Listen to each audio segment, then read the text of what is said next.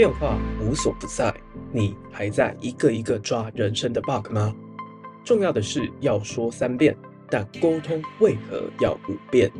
从贾伯斯、马斯克到 Sam Altman，为什么这个世界越来越疯狂？怪兽科技公司 Podcast 年末巨献，四大科技跨领域主题，破解东西方产业的关键差异，扩大格局，人生升级。请收听《展望二零二四》，成长不受制。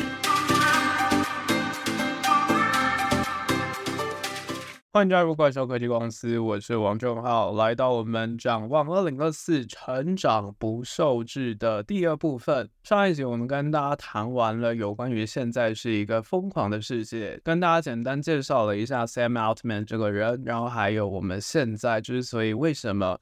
必须要让自己找出亮点，在现在这个大环境比较偏向于熊市的状态。那在这集当中，我们要回归到的是有关于在职场层面上面的一些问题。我们会谈到有关于在打造产品本身，然后还有为什么很长员工跟老板之间的沟通会出现断层，以及最后到底为什么日本或者是非常多的外商会流行说。变这样子的沟通文化呢？那首先我们就先从一个小故事开始。今天如果有一个 user 反映说这个 app 不是很好用，它的操作很不直觉啊，那你会怎么样子去思考，到底要不要配合这个 user 去做出一些改变呢？当然，如果你有听我们前面怪兽的科技人生蓝图实战篇，你就会知道，通常要去思考单一 user。对于这个 app 的意见呢，我们通常都必须要去做一下用户调查，又或者是看数据说话嘛。所以啊，作为专业的产品经理，又或者是工程师，你就真的是做了一下 survey，还有调了数据出来，你就发现说，嗯，这个 app 本身好像没有什么样子的问题啊，这个应该是少数用户的问题吧。所以这个时候做出的决策就会是建议他们多去学怎么样子用。等到这些 user 熟了之后啊，就会发现其实这个设计啊，这个 UI 是相当直觉而且很好用的。那这个方法非常的不错嘛，就是做一个可能是用户操作手册，让大家可以非常容易的就去上手我们的产品。但是我们就会观察到实际跟落差之间非常不一样，就是很多用户当他发现自己不会用的时候，想到的第一件事情不会是去看那个手册，不会是去研究这个 app 到底会怎么用，而是直接干脆就不用了。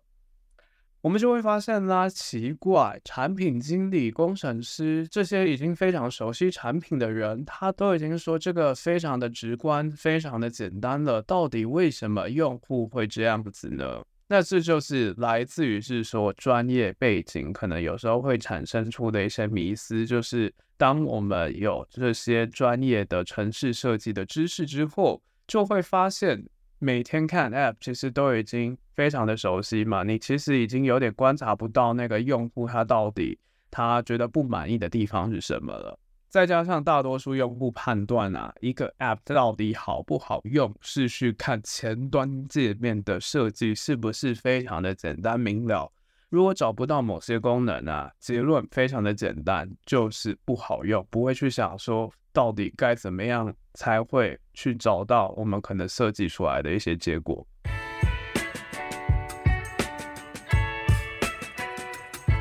那为什么会讲到这个故事呢？其实今天这一集我们要聊到的是有关于我们很常在职场当中遇到的一些执念。这个就好像是佛教讲的我执，每个人都会认为自己过去学到的东西都是正确的，但是实际上。如果我们只是秉持着专业的身份，很容易就会被知识诅咒。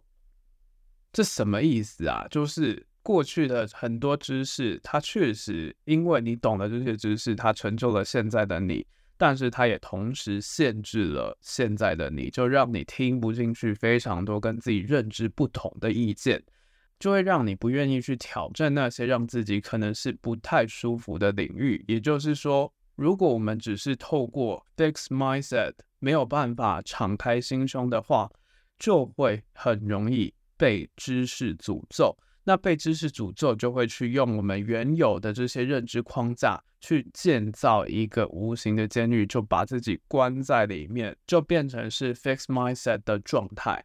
这也就是为什么很多人会讲 growth mindset，心态要开放，不要只是用过去的经验去评判任何的事情，很多事情就不是绝对的状态。为什么会这样子做？背后可能是有其他的理由，并不是说什么今天就是要利益最大化。每个人在意的点，今天决策考量的整个 indicator 才会是我们在决策当中的关键，或者是如果今天有人想要给建议，很多时候是参考就好，因为一旦如果你心中没有认同这样子的概念的话，其实这些建议反而就会变成是阻碍我们没有办法好好思考，可能会变成是我们心中的一个疙瘩。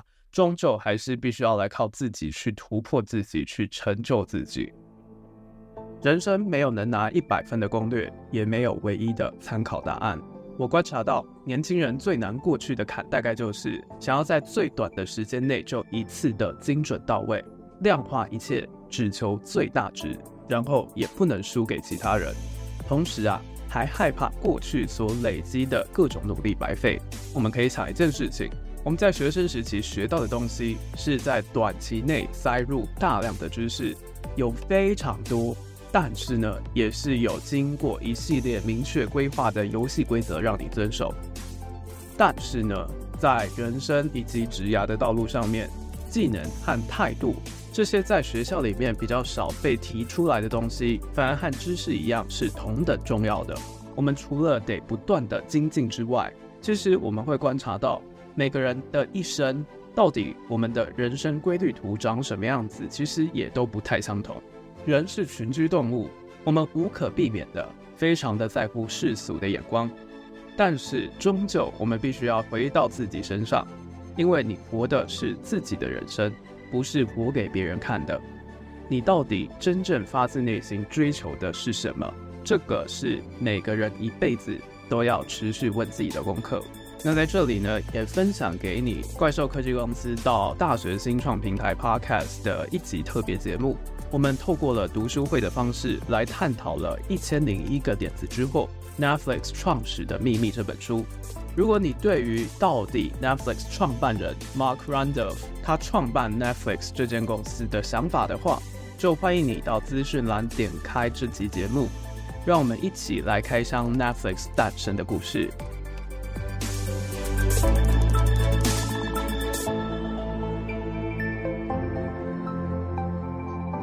那另外一个非常经典的案例就是说五遍文化这件事情，虽然跟科技没有什么直接关系，但是我记得我小时候在上英文课的时候，如果老师问了我一样的问题，我其实心里想的不是直接回答，反而我就会想说，为什么又会是同一个问题啊？如果回答一样，很尴尬，好像机器人，那这样子。我应该要再生出其他的答案嘛，然后就会非常的结结巴巴。又或者是曾经国文老师连续两堂课就问了一个问题，就是苏轼因为什么样的事件被贬这件事情，就是乌台诗案嘛。那第一次我答出来的时候呢，我就会觉得哇，我记忆力真的是非常的好。但是当老师下一堂课又问了同样的问题的时候，第二次的时候，我就不敢讲了。那不知道你有没有类似的经验？但是如果我们对心理学稍微有一点认知的话，就会知道，其实，在沟通学当中，重点要讲三遍嘛，因为讲一遍不够会忘，要讲三遍。但是如果我们超过了三这个数字，来到了第四遍的时候，整个说服的效果就会变得非常的差。但是为什么会有些公司，尤其日本非常多的大企业就有规定了，管理者在给员工分派任务的时候，至少要说五遍。甚至其实我觉得蛮好笑的，就是当我认知到这件事情的时候，听有些人就会说，自己好像是被当笨蛋一样，讲一遍、两遍、三遍，四遍五遍，讲这么多遍，是不是在侮辱我的智商啊？到底为什么要跟员工确认五遍呢？那当然，其实这个三遍跟五遍是有差的，就来自于是说三遍我们讲的是单向传播，也就是我跟你讲话，如果我讲超过三遍，你就会不耐烦。但是这个五遍反而它是双向的，它是为了要去确认员工到底有没有了解，而且这个其实蛮妙的，就是它其实是横跨了不同的维度，是跳脱了平面去思考的。那我们就来看看到底是哪五遍。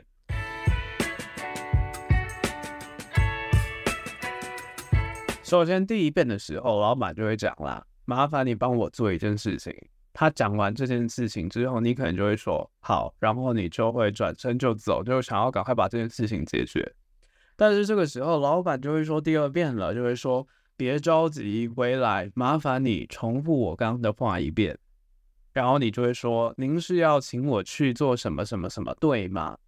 那这个时候，老板也确认了你讲出正确的答案之后，结果他居然又说第三遍：“你觉得我要你做这件事情的目的是什么？”哇，这个时候你就想说：“Oh my god，老板在考我嘛？”所以你就也真正的把这个目的讲出来，就是。您的目的应该是要怎么样？怎么样？怎么样？对吧？就是你已经有掌握到了 why 为什么去做这件事情的原因。这个时候，老板居然又来了第四遍，他又问了：你觉得做这件事情可能会遇到什么样的意外？那遇到什么样的情况，你要向我汇报呢？那又遇到什么样的情况，你可以自己做决定呢？这个时候，你大概也会想说，这件事情大概会有什么样什么样的情况？那如果遇到这个情况，就会向您汇报；如果遇到什么样的情况，会自己去做决定，然后去问老板这样子可不可以？看似已经非常完整了嘛，就是你已经知道什么样的地方老板是不会干涉你。如果遇到什么样子问题，必须要去汇报回去。但是这个时候，老板又来了第五遍。最后一遍，他又问了：“如果让你自己做这件事情，你有什么样子更好的方法和建议吗？”这个大概是一个非常高层次的问题，因为你根本就还没有做这件事情，所以他这题问的是：你觉得可以怎么样子去进行优化？那我们这样子归纳起来，就会发现说五遍，它其实是要让我们去跳脱专业者思维，也就是一般人通常在做的事情，就是执行这个技术，把这些专案做完。但是说五遍其实是逐步引导你去用到主管的维度去进行思考，在讲了一遍之后，就会去复述确认话有没有传达清楚。再来去思考做事的目的，去厘清是不是真正该做的事情，然后再来授权，还有避免微观管理 （micromanagement）。最后啊，则是变成主管的角度去思考，请他来想更好的优化方法。你就会发现啦，这样子的五遍，可能有时候真的是非常的会感觉不耐烦，又或者有些人应该会想说。你讲一遍，我已经就懂了。为什么要这样子做五遍？超级浪费彼此的时间嘛。那这样子，我的事情就要做不完了嘛。但是我们就可以想一件事情，这点其实也是我自己最近在反省的，就是懂真的等于会做吗？那会做真的又等于是做到吗？这种不知道自己不知道，误以为自己很懂的过度自信，其实也是我们再去看待说五遍文化当中，必须要去思考到一个我们可能会犯的一个漏洞。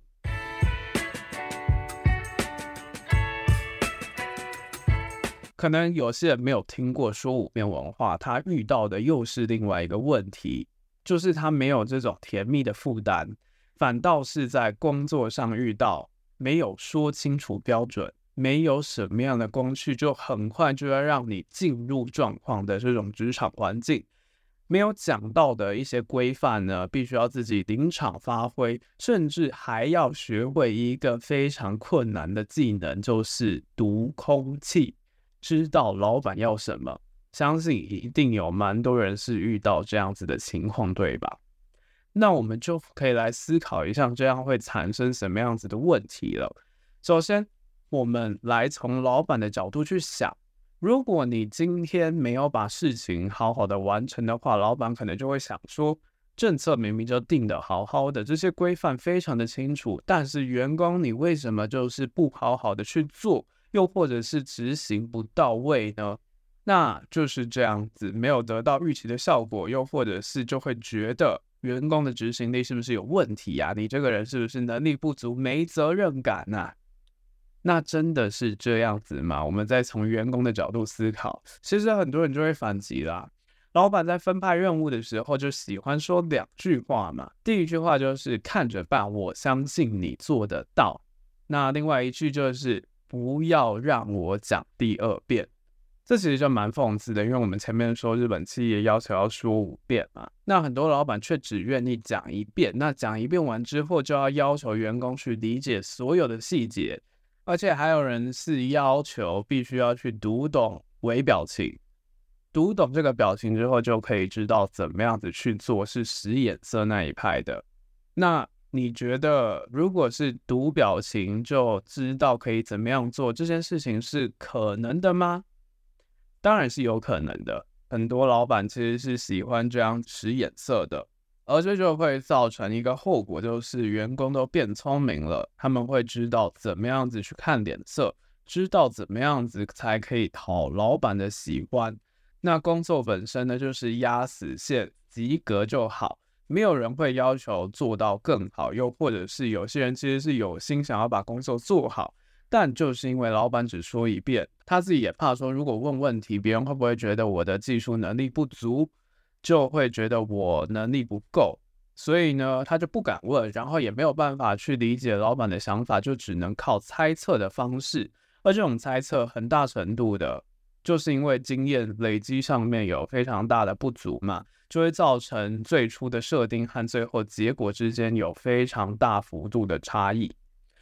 所以，我们回到老板来讲，老板发现了这样子的现象，通常会用什么样子的方式来提升员工的执行力呢？就会来上课嘛，有一些教育训练，又或者是演讲，请别人来教说怎么样来提升执行力，怎么样找到工作的热忱。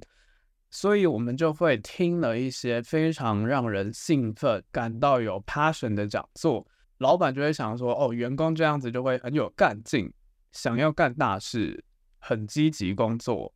那员工自己呢，也是被这样子的讲座被振奋了，于是也想要来试试看积极的工作。确实，我们就会发现这种方式是有效的，但是不久之后就打回原形，恢复到以前的工作状态了。到底这又是发生什么样子的问题呢？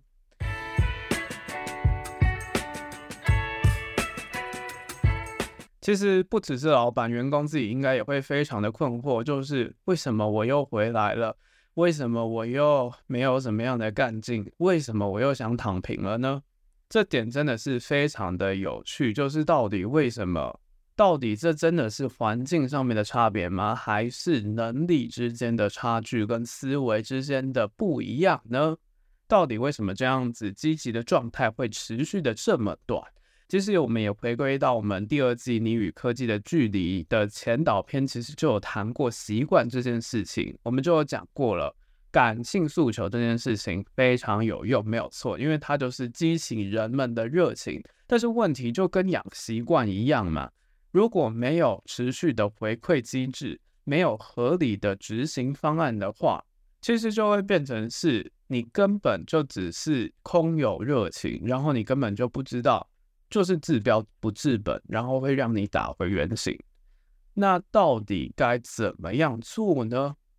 想要知道的话，就请锁定下一集，我们会从东方和西方企业的角度来思考这件事情。这里是怪兽科技公司，我是王正浩，大家拜拜。这集就这样结束了，还听不过瘾吗？